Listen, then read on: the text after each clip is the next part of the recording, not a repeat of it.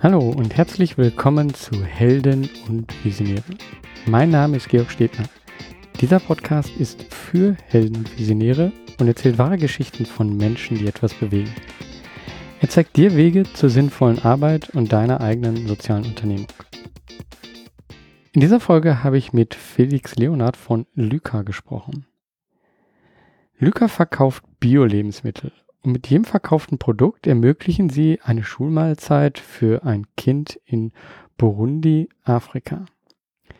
Wie es dazu gekommen ist und wie das funktioniert, das erfährst du in dieser Folge. Viel Spaß dabei. Ja, hallo Felix. Super, dass es hier geklappt hat. Wir sind hier bei der Sensibility. Ich habe hier schon mal einen Podcast aufgenommen. Diesmal haben wir uns getroffen. Wir haben uns vorher schon so ein bisschen abgesprochen. Ähm, und du hast eine Unternehmung Lyca und erzähl am besten erstmal ein bisschen was zu dir mhm. und dann, wie es zu dieser Unternehmung gekommen ist. Sehr gerne. Ähm, ich genau bin Felix Leonhardt, jetzt mittlerweile 27 und habe Lyca vor vier, mittlerweile vier Jahren gegründet. Wir haben, ich habe das aus dem, aus dem Studium raus gegründet, war wirklich sehr, sehr naiv quasi am Anfang direkt losgelegt mit dem, mit dem Drang, ähm, was zu verändern. Und genau, Lyca, mit Lyca machen wir richtig leckere Lebensmittel, ähm, die mehr können als nur lecker sein und zwar über möglichst kurze Zutatenlisten, möglichst nachhaltig und ähm, mit jedem Produkt, was wir verkaufen, unterstützen wir Entwicklungsprojekte von der Deutschen Welthungerhilfe und können für ein Produkt, was wir hier verkaufen, in aktuell in Burundi eine Schulmahlzeit ermöglichen. Mhm. Und das Interessante fand ich jetzt gerade, wir hatten gerade schon eine Session, du hattest einen Workshop gehalten und ich habe mich dann auch reingesetzt und ähm, so ein bisschen habe ich das ja vorher schon mitbekommen, aber du hast eben erzählt, wie es dann überhaupt zu Lyca nochmal gekommen ist, weil das war eben gar nicht so, jetzt, das war jetzt die kurze Zusammenfassung ja, oder so. Ähm, aber der, Punkt im Endeffekt, ähm, du bist an einen Punkt gekommen, wo du gemerkt hast, so ja, ich habe hier was gestartet eigentlich im Business, aber ähm, so ganz ist es doch nicht meins. Also ganz ist es nicht so, geht es nicht so voran, wie ich das äh, mir erwünscht habe. Ja. Äh, wie war das?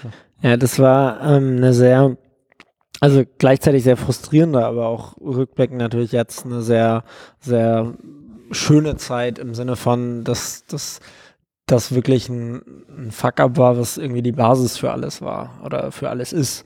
Und so, also wir haben 2012 unser erstes Unternehmen gegründet.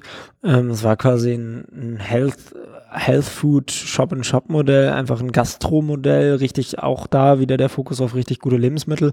Ähm, allerdings ohne das soziale Engagement und halt im Gastro-Bereich. Und wir haben einfach das Modell nicht vernünftig durchdacht und nicht vernünftig verstanden und sind damit auf gut Deutsch gesagt ziemlich auf die Fresse gefallen. Es war ähm, nach außen hin sah das alles schick aus, das hat sich auch ganz gut verkauft, aber die Prozesse hinten raus haben halt nicht funktioniert. Und das hat dazu geführt, dass ähm, meine Mitgründer und ich wirklich einfach uns den Arsch aufgerissen haben und nicht so richtig wussten, wofür tun wir das jetzt eigentlich, wozu arbeiten wir jetzt eigentlich so viel, vor allen Dingen, weil der, weil es auf einmal so ein, so ein Stress gab zwischen unseren Partnern und uns und das so ein ganz un, das sind so ganz unschöne Gefühle, wenn auf einmal diese, dieser Enthusiasmus, dieser, hey, wir starten hier was, ähm, dem weicht so, dass man auf einmal sich über Abrechnungen streitet und also das sind so Momente, die irgendwie unschön sind und äh, da kam wirklich diese Frage auf, okay, wo, wozu tun wir das eigentlich? Und mhm das war die Basis für Lyca, für alles, was dann entstanden ist, weil wir uns dann wirklich hingesetzt haben und gedacht haben, okay, was, was motiviert uns eigentlich, was treibt uns eigentlich, ähm, wozu möchten wir uns oder wofür möchten wir so viel arbeiten? Und wenn wir in fünf Jahren zurückgucken, was möchten wir dann erreicht haben? So, und ein Teil dieser fünf Jahre ist, ist es lustig, das war 2013 und jetzt ist 2018 und es sind tatsächlich jetzt, jetzt so die fünf Jahre, was damals für so ein, es wirkte wie so ein elendslanger Zeitraum, der niemals eintreffen wird. Es geht deutlich schneller, als man denkt. Ja. Und äh, hast du das Gefühl, ähm, ja, zu dem, was geplant ist und so wie es jetzt ist, äh, wie matcht das?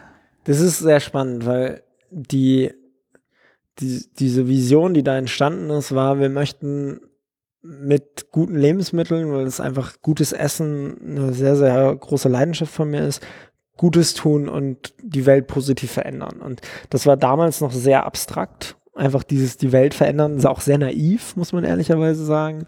Und das war so der Startpunkt von einem Prozess, der da, dazu geführt hat, dass wir uns immer mehr damit beschäftigt haben, was bedeutet das für uns, was wollen wir wirklich verändern, was können wir überhaupt verändern, und wo wir dann Ende 2013 dabei gelandet sind, dass es für uns nicht mehr okay ist, dass aktuell 800 Millionen Menschen auf der Welt hungern und dass wir daran etwas ändern wollen.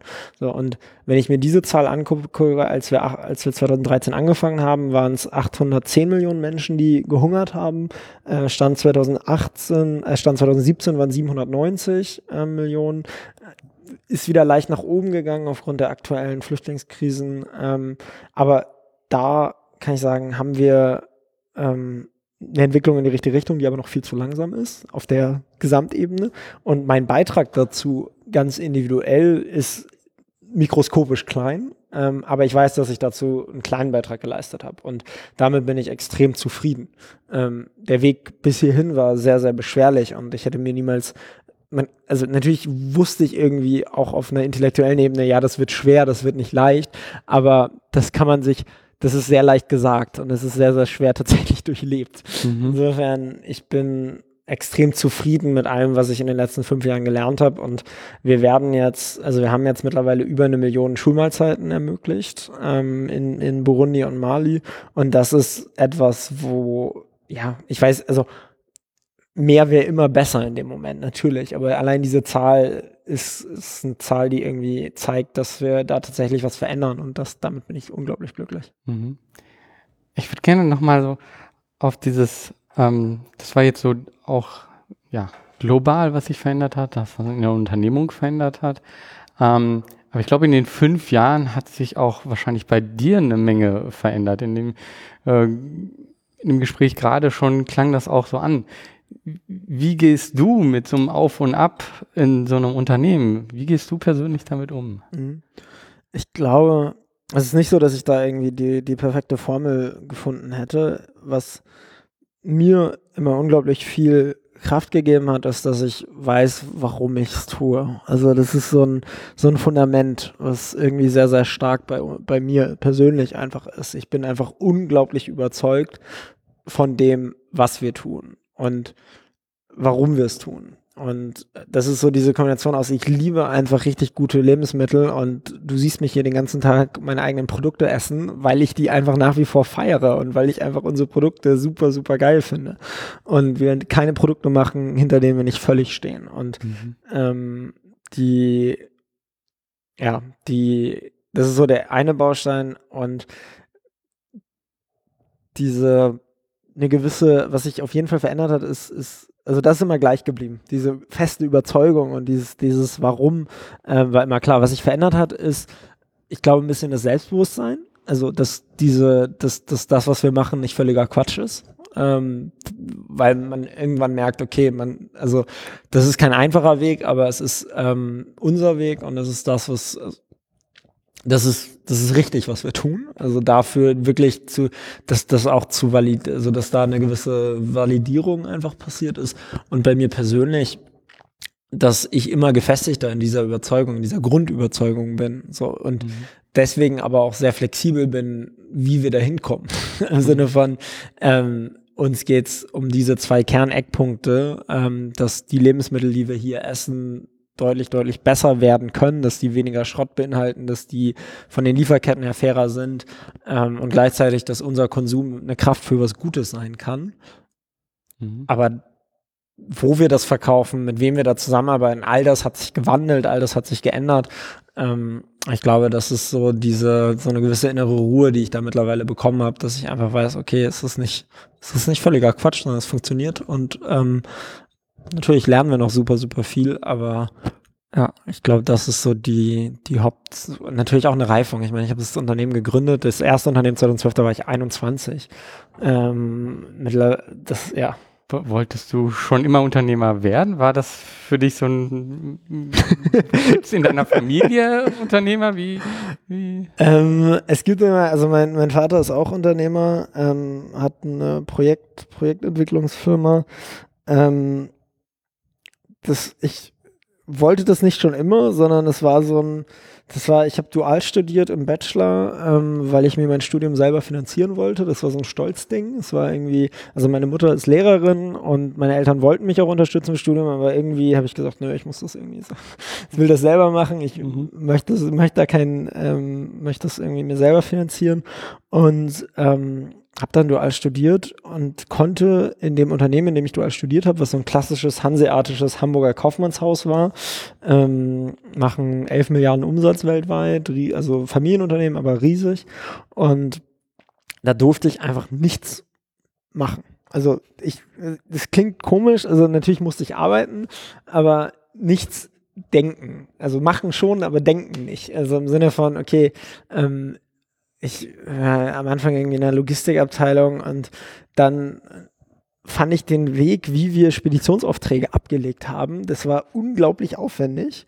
Und ich habe einfach mal hinterfragt, warum wir die denn überhaupt so ablegen und wer sich die denn nochmal anguckt und weil sie auch noch gleichzeitig digital sowieso im IT-System abgelegt waren und warum sie dann jedes Mal nochmal ausgedruckt werden mussten und solche Kleinigkeiten, wo auch gar nicht, also da war gar nicht die Bereitschaft da, überhaupt das zu hinterfragen. Und ich bin eigentlich irgendwie, ich habe da mit 18 angefangen mit super viel Enthusiasmus und nach sechs Monaten war ich einfach nur noch frustriert. Und ähm, das, dieser, dieser Frust hat dann, und das ist, glaube ich, eine, ja, das ist so ein, so ein Thema, wenn in dem Moment, in dem einen was stört, fängt man halt an, was zu ändern. Und da war für mich klar irgendwie, okay, ich kann hier in diesem Konstrukt kann ich nichts machen, was, also hier werde ich nicht aufgehen, weil ich nicht die Freiheit habe und auch überhaupt nicht die Kompetenz da als irgendwie 18-jähriger dualer Student, kannst natürlich nichts ändern in einem 11 Milliarden Unternehmen. Ist ja auch, also jetzt rückblickend völlig logisch, dass ich da die ersten zwei Jahre äh, Büro-Dreikampf gemacht habe, ist ja auch richtig. Ich habe da mega viel gelernt. Ich bin da heute sehr, sehr dankbar für, weil ich sehr, sehr viele Basics da erstmal lernen musste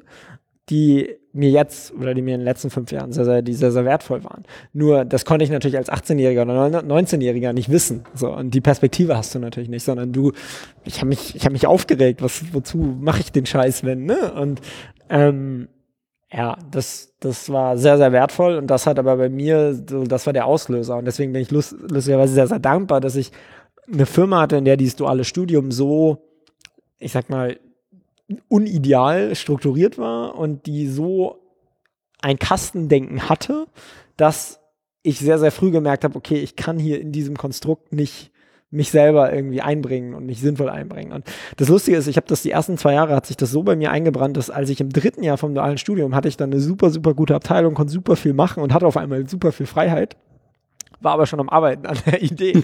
und ähm, deswegen, also das ähm, war so ein ja, Pech im Unglück im, oder Glück im Unglück. Ähm, aber das war der Auslöser. Und dass es möglich ist, ja, ist, ich weiß nicht, ich habe ähm, dann noch das andere Glück gehabt oder ähm, ich habe irgendwie den Traum gehabt, dass ich irgendwann mal, ähm, oder als es darum ging, wo ich studieren wollte, hatte ich mir die Ivy League Unis in den USA angeguckt. Das war irgendwie so ein Kindheitstraum.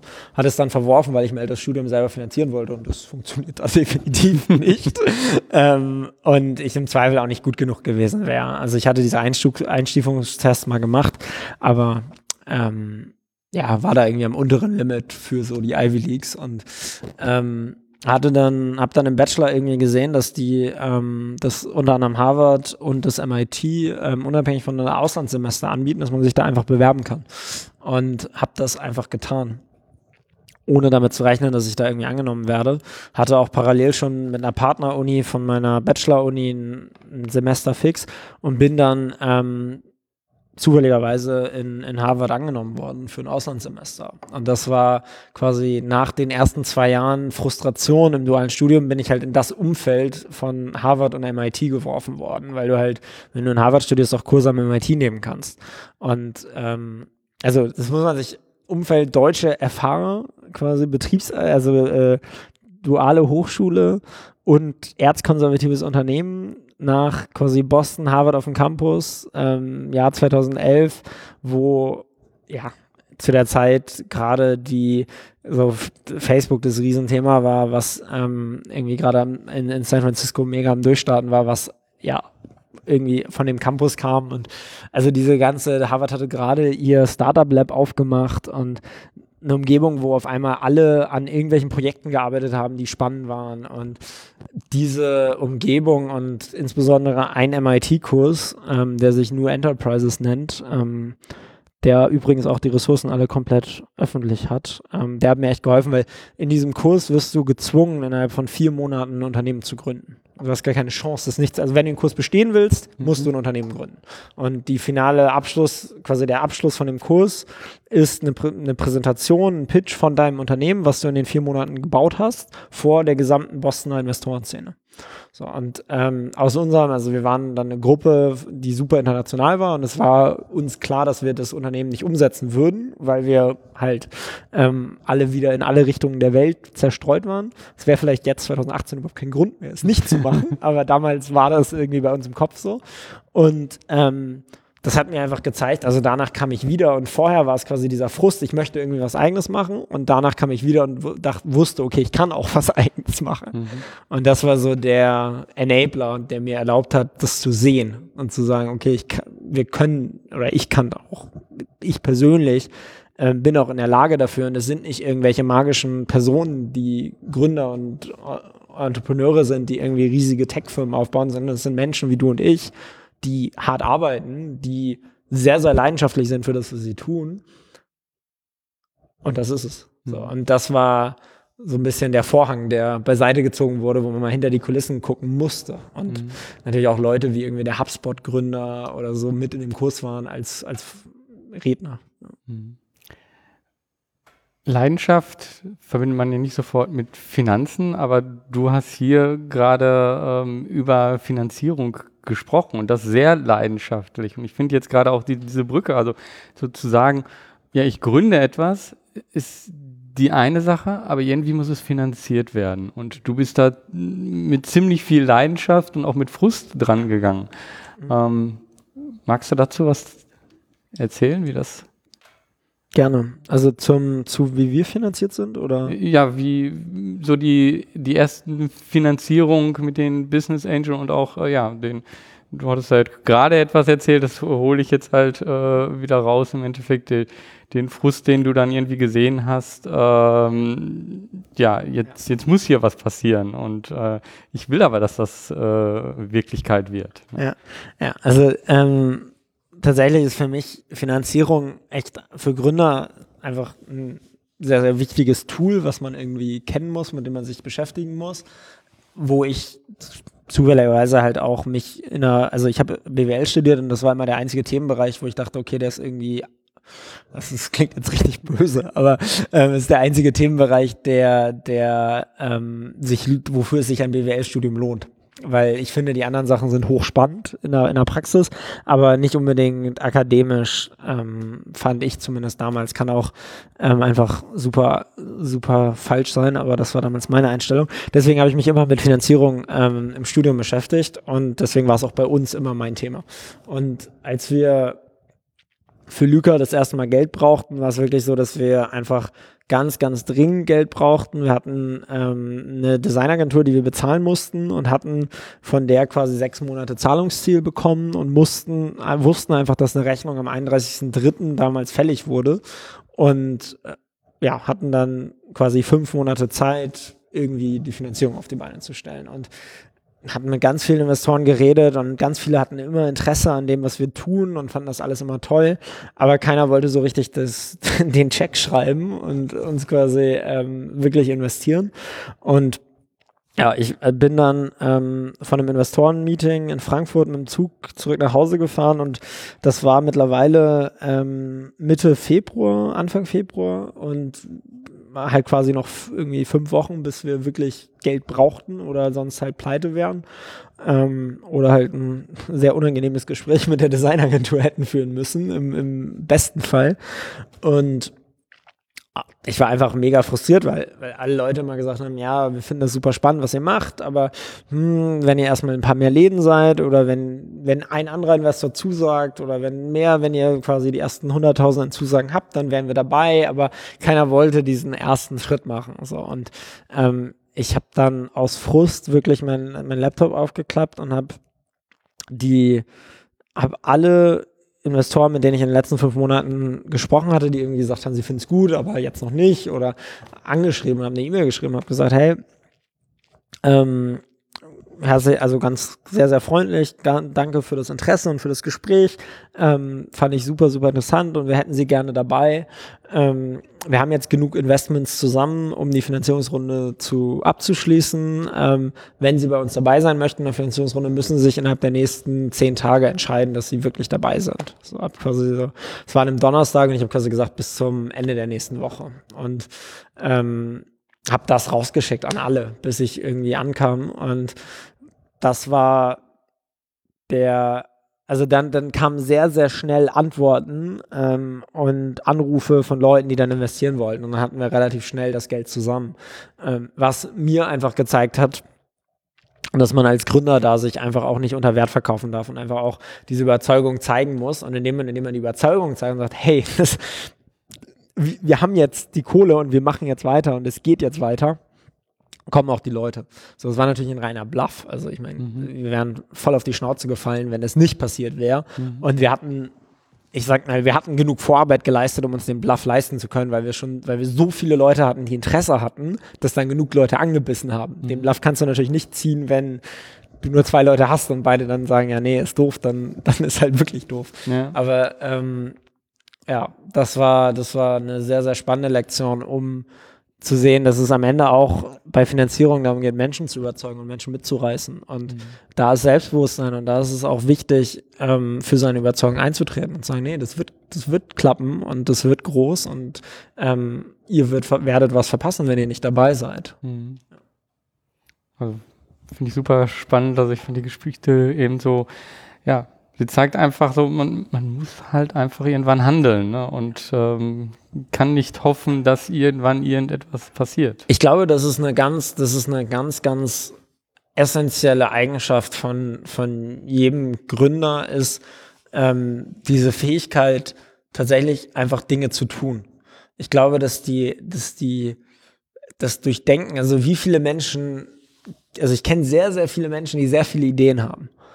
Mm, und auch viele von meinen Freunden, die keine Gründer sind, die Ideen haben. Es ist ein kleiner Prozentsatz, der dann aus den Ideen Unternehmen baut. So, und ähm, ich habe viel darüber nachgedacht, was der, was irgendwie, also das sind auch, also die Gründer, die ich kenne, sind völlig unterschiedliche Typen. Von super introvertiert zu super extrovertiert, also von, von, von hoch rational intelligent zu hoch emotional intelligent. Also du könntest es nicht über einen Persönlichkeitstest irgendwie rausfinden, meiner Meinung nach. Funktioniert nicht entlang der klassischen Kriterien. Und ich finde, die, die einzige Sache, die die alle gemein haben, ist, dass sie irgendwie machen.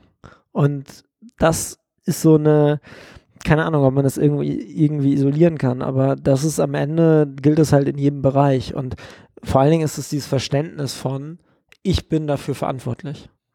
Also ich bin dafür verantwortlich, was bei uns passiert. Und wenn du jetzt nicht investierst, dann ist es nicht deine Schuld, sondern dann habe ich anscheinend dich nicht gut genug überzeugt. Dann habe ich dich anscheinend nicht, dann habe ich anscheinend unser Konzept nicht gut genug erklärt. Also ich habe krieg ab und zu jetzt Pitch Decks von anderen Food Startups zugeschickt und ähm, da versuche ich oft das Feedback zu geben, macht die kürzer, macht die emotionaler, macht die so, dass man einfach das so geil findet, dass man, also die Zahlen sind egal, es geht am Ende darum, Menschen zu überzeugen und das funktioniert oft über Leidenschaft und es funktioniert ähm, sehr, sehr klar nur über Emotionen und da ist man am Ende immer selber verantwortlich für. Was, was, wie viel, wen reißt man mit? Und ähm, ich bin, und das ist auch was, was ich gelernt habe. Also wir haben immer viel zu klein gedacht. Das ist so, also wir haben, wir haben uns nie getraut, also ich, ich traue mich bis heute nicht, das ist sehr, sehr spannend immer für mich zu reflektieren, also ich traue mich bis heute kaum zu sagen, wir wollen ins Unternehmen mal mehr als 100 Millionen Euro Umsatz machen. Also ich finde, das ist, das ist eine, das ist eine, Größenordnung, in die wollen wir irgendwann. Wir sind da noch lange nicht. Also wir werden, wir haben letztes Jahr zum ersten Mal einen mehr als siebenstelligen Umsatz gemacht. Wir werden jetzt hoffentlich dieses Jahr ähm, den nochmal verdreifachen, aber immer noch siebenstellig, nicht achtstellig. Also immer noch in einer, in einer sehr kleinen Größenordnung. Ähm, aber ja, wir möchten irgendwann 100 Millionen Euro Umsatz machen oder mehr. So und das, das ist bis heute was, was irgendwie mir schwerfällt, das so zu sagen. Und das, das finde ich, spricht mehr für quasi, was wir an der Kultur ändern müssen und an unserem eigenen Denken, als zu allem anderen. Und dafür bin ich selber am Ende, daran bin ich ja selber auch schuld. Also ich muss mich wohler damit fühlen, zu sagen, nee, wir werden das Ding richtig, richtig groß machen.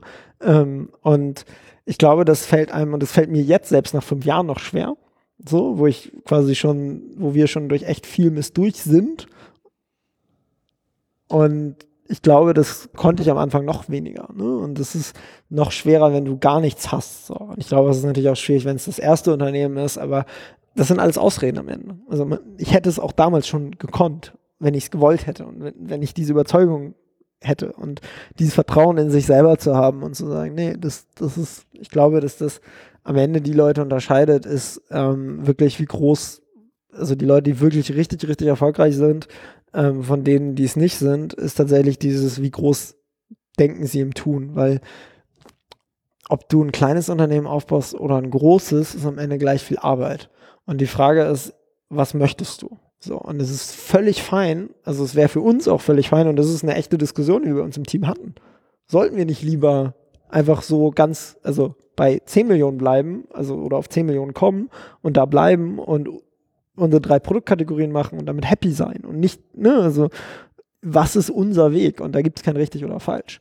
Aber wenn unser Weg, wenn wir eigentlich wollen, dass wir viel, größer werden, dann müssen wir es auch offensiv kommunizieren und davon fest überzeugt sein. Und das ist ähm, ja, definitiv eine Lektion der letzten Jahre. Ja. Mhm. Das ich glaube, das ist aber auch eine kulturelle Sache. Also ich glaube, es gibt Kulturen, äh, da ist es überhaupt kein Problem. Und hier in Deutschland, ähm, dann wird man schnell als äh, Spinner oder Träumer. Ähm, also das ist ja, Träumer hat ja hier schon einen negativen Touch äh, auch. Ne?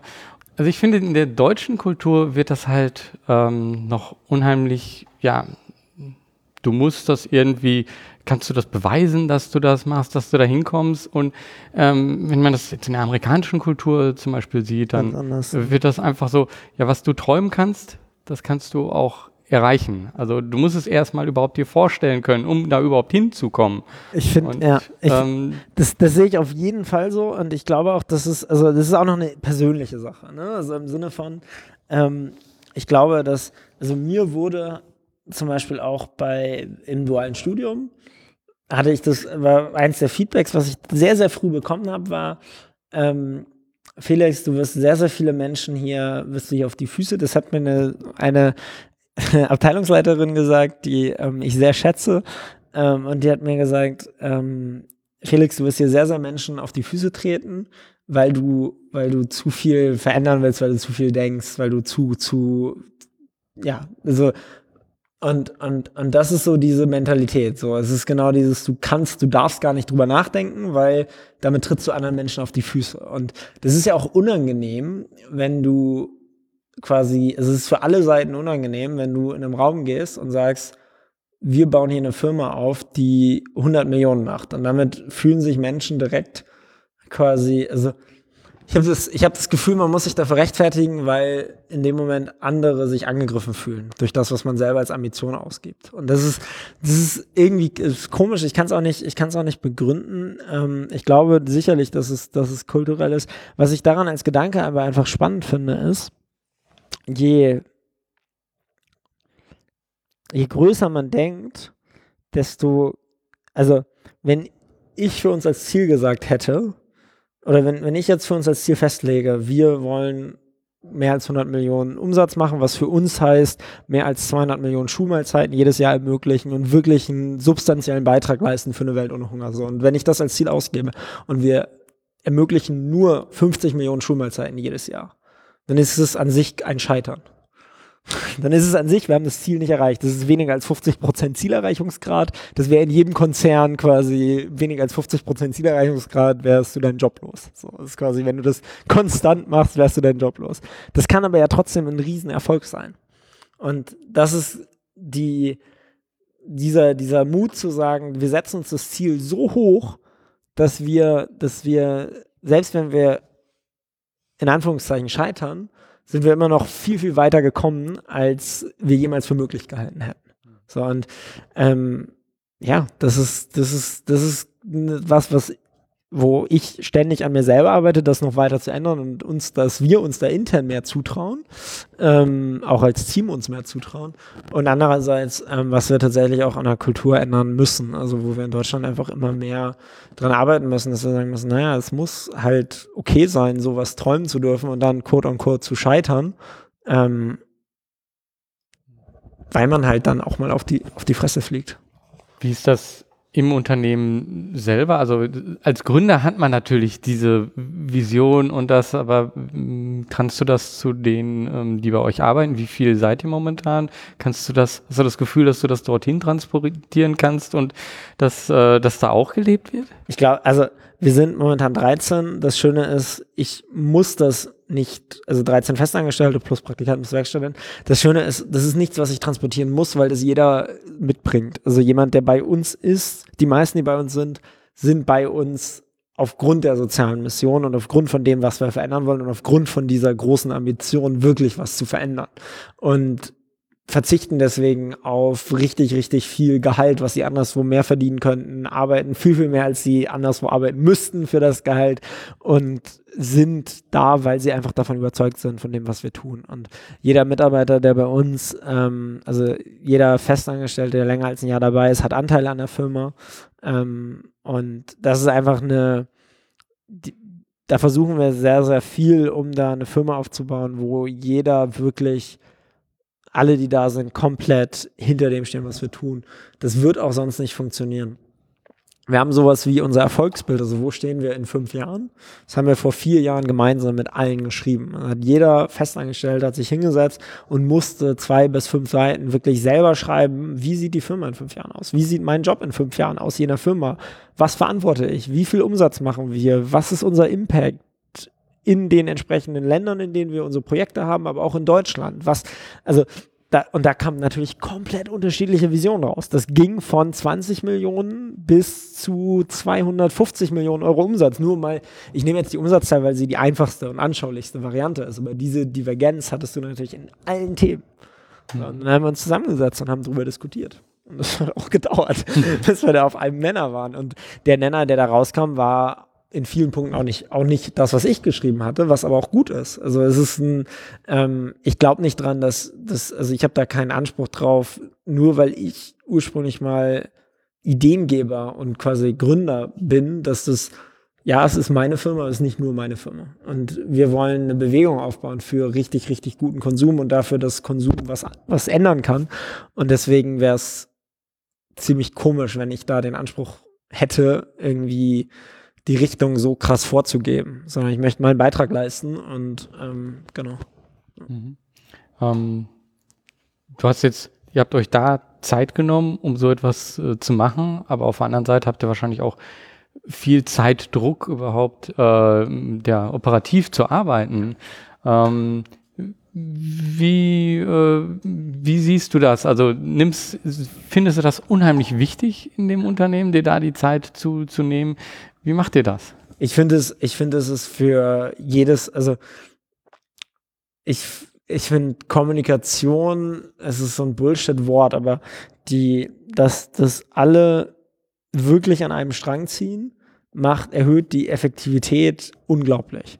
So, und wenn alle nicht in die gleiche Richtung laufen, dann ist egal, wie viele Stunden du operativ reinsteckst in so ein Unternehmen. Und deswegen ist für mich, also wir machen es sehr, sehr regelmäßig. Ähm, wir haben es tatsächlich am Anfang alle acht Wochen gemacht, dass wir uns einen Tag mit der gesamten Firma rausgenommen haben und solche Themen gemacht haben.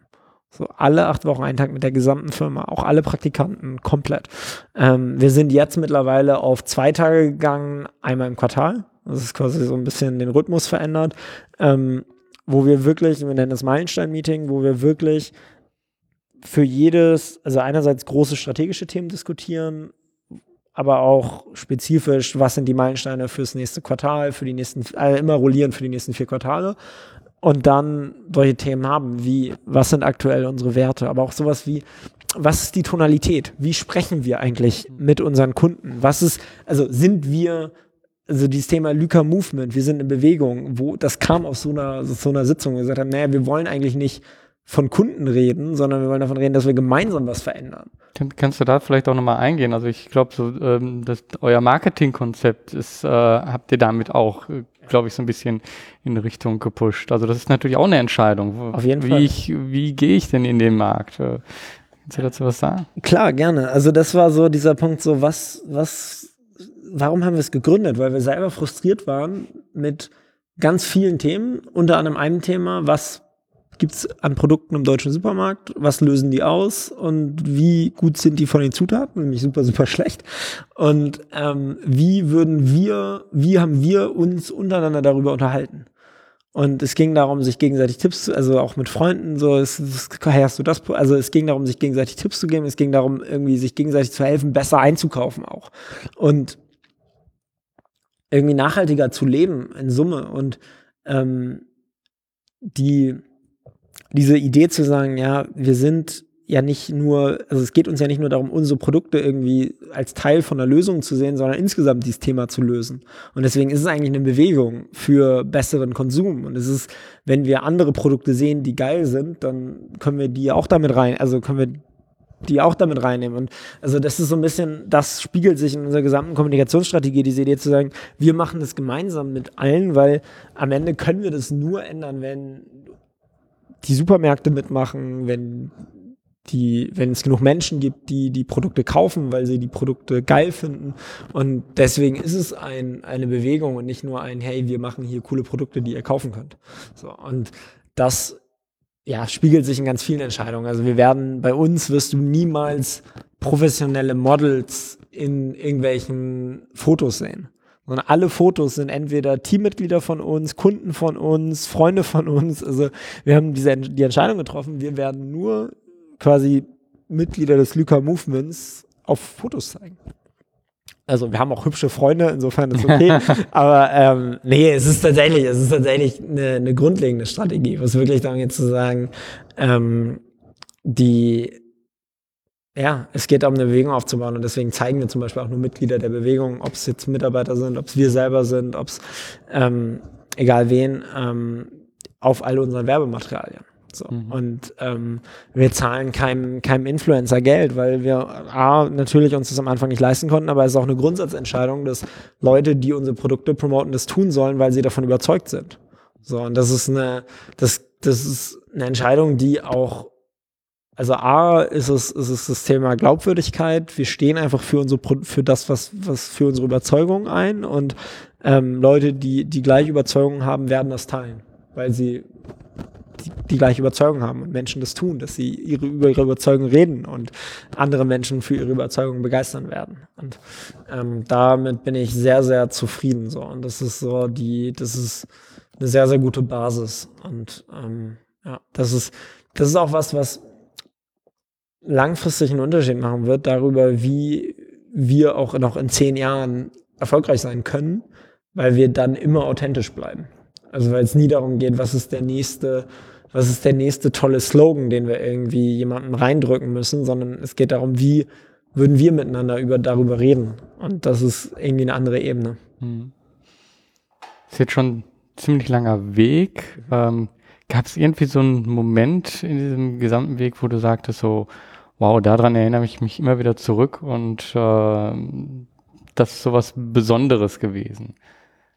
Also das, das erste ähm, Mal, dass wir eine, dass wir quasi den Einblick bekommen haben in das Projekt, was wir von der Welthungerhilfe ermöglichen. Also das war so das erste Mal, dass es irgendwie physisch wurde, wo wir Abrechnungen gesehen haben, wo quasi irgendwie klar war, hey, da, da haben tatsächlich Menschen von dem, das waren die ersten 5000 Schulmahlzeiten so, ne? Und das war so, okay, jetzt da da verändern wir wirklich was. So, das ist ein Projekt, das gibt's jetzt, da wird eine Infrastruktur aufgebaut und da, das ist so ein, so ein Moment, wo irgendwie klar war, okay, das ist, das ist, also da hat's irgendwie einen Klick gemacht, dass das nicht nur eine Idee war, sondern dass es tatsächlich da real war. Ähm, auch der Moment, wo man zum, also wo ich zum ersten Mal einen Becher mit unserem Logo in der Hand hatte, ist ein ganz, ganz klarer, also ein ganz, ganz absurder Moment, ähm, das erste Mal das Produkt überhaupt im Supermarkt zu sehen. Ähm, das also bis heute ist das immer ein, also ich finde es bis heute, es ist ein, finde ich ein, ein, ein absolutes, ein absoluter Traum in den Supermarkt zu gehen und einfach unsere Produkte da zu sehen. Das ist eine ähm, unglaublich schönes Gefühl ähm, und was, was immer wieder cool ist, ist irgendwie, ich kriege von Freunden Fotos zugeschickt von also ich habe ganz viele Fotos auf dem Handy von Kassenbändern, weil Freunde von mir mir immer Fotos schicken, wenn Leute hinter oder vor ihnen unsere Produkte kaufen. Das finde ich, ich feiere das auch, ich finde das auch cool. Ähm, und das sind immer, das ist, freut einen natürlich immer. Ja. Und, ähm, ja, auch so ganz, ähm, das sind einfach schöne Validierungen von dem, was wir tun. Und ich glaube, jeder Mensch also gerade nach so einer, nach so einem langen Weg ist es schön zu sehen, ähm, dass, dass ähm, Menschen das Produkt feiern. Und es ist schön, wenn dann zum Beispiel das, was heute hier passiert ist, dass jemand sich in meinen Workshop setzt ähm, und sagt, ja, ich habe mir das Thema nicht angeguckt, aber ich feiere einfach eure Produkte und als ich gesehen habe, dass du hier warst, deswegen bin ich hier in den Workshop gekommen. Ähm, das ist einfach, einfach sehr, sehr schön zu sehen und da bin ich wie jeder andere Mensch und freue mich drüber. Und mhm. ähm, das sind definitiv so die Momente, die echt, echt sehr, sehr Freude machen, sehr, sehr viel Freude machen. Mhm. Ähm, ja.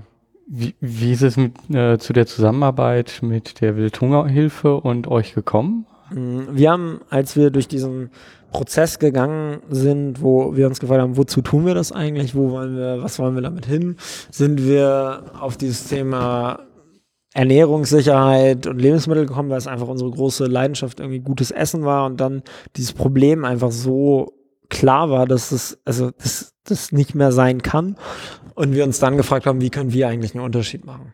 Also diese, diese, was können wir als Startup ohne Geld, ohne Ahnung eigentlich tun? Und haben dann angefangen zu recherchieren. Wir hatten dann noch ähm, jemanden, der Entwicklungszusammenarbeit ähm, studiert hat, eine Masterarbeit geschrieben hat darüber, wie, wie möglichst effektive Entwicklungszusammenarbeit aussieht in unterschiedlichen Kontexten, ähm, mit dem wir viel gesprochen haben und sind dann relativ schnell dazu gekommen, dass wir A, ein Modell haben wollen, wo wir von jedem Produkt einen ganz, ganz klaren Betrag quasi an diese Projekte geben.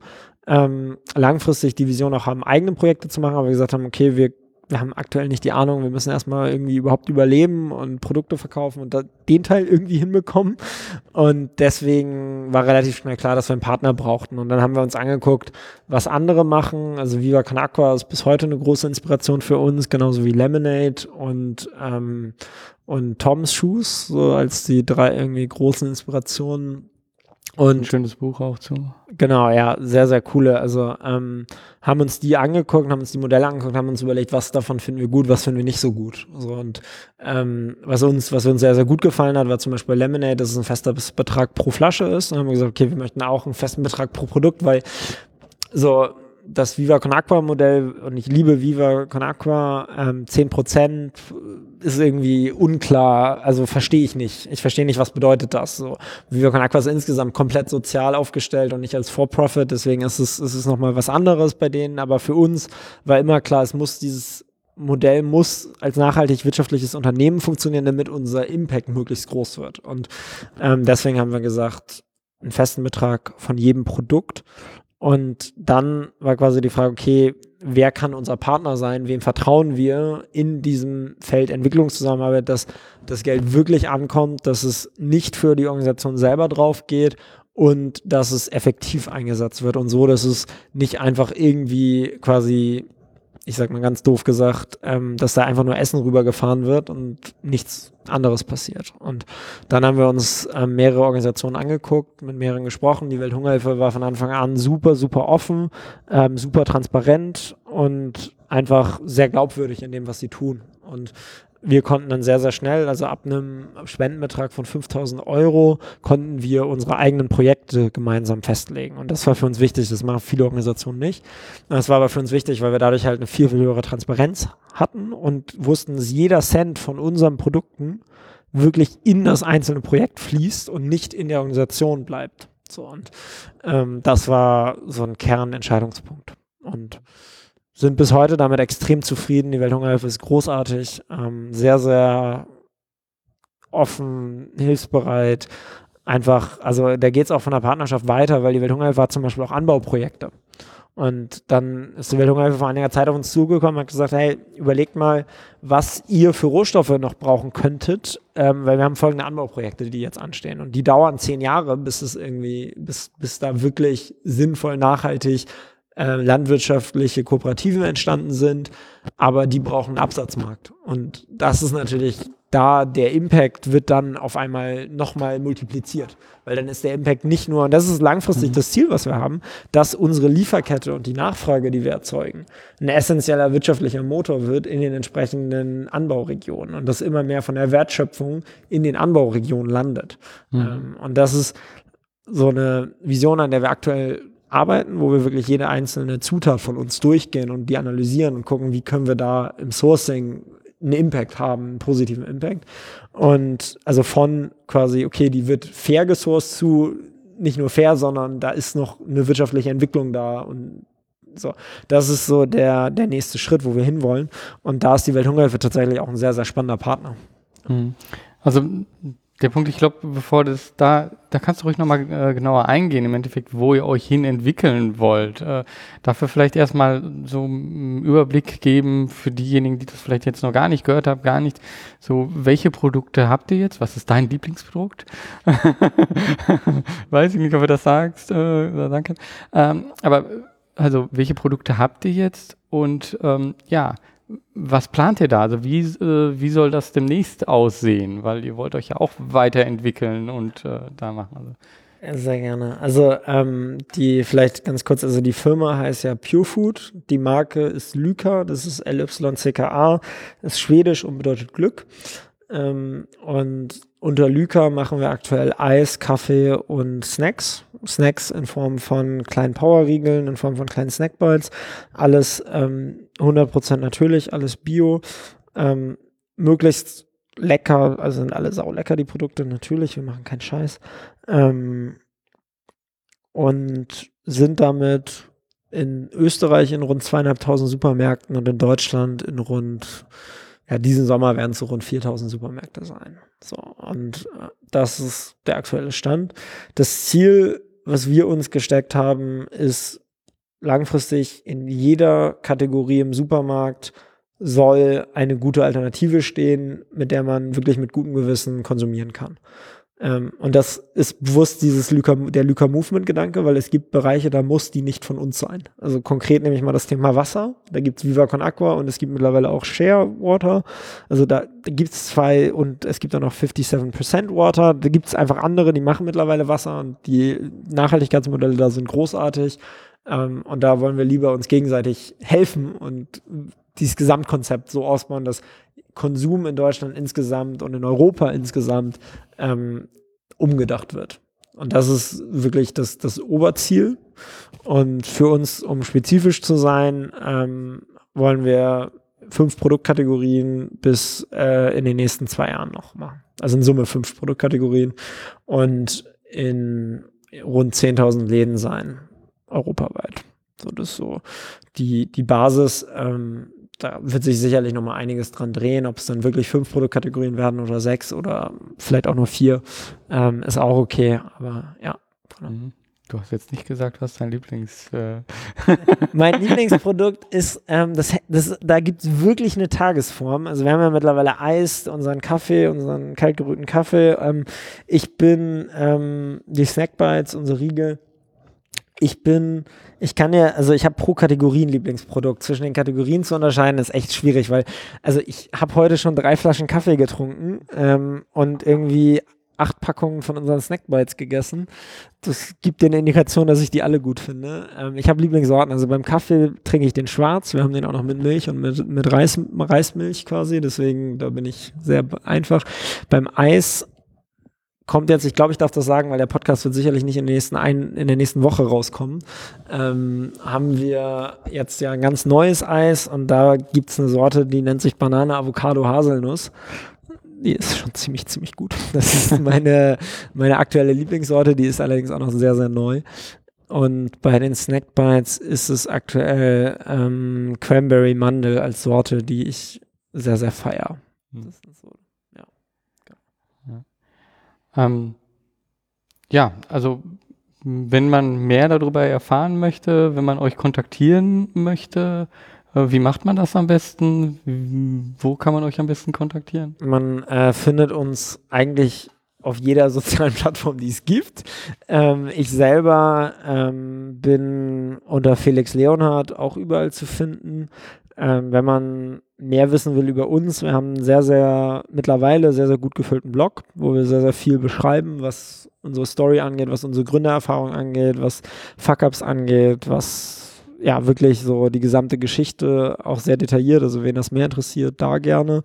Ähm, gerne mir eine E-Mail an felix.lyka.bio, wenn es irgendwas gibt, was ihr wissen wollt. Ähm, und natürlich Instagram, Facebook, ähm, da sind wir als Firma. Ja, das sind eigentlich unsere Hauptkanäle. Ähm, Twitter haben wir uns in Deutschland irgendwie, haben wir bisher noch nicht für relevant gehalten. Ich selber bin da auch unter Felix Leonhardt, aber nur privat. Mhm. Okay.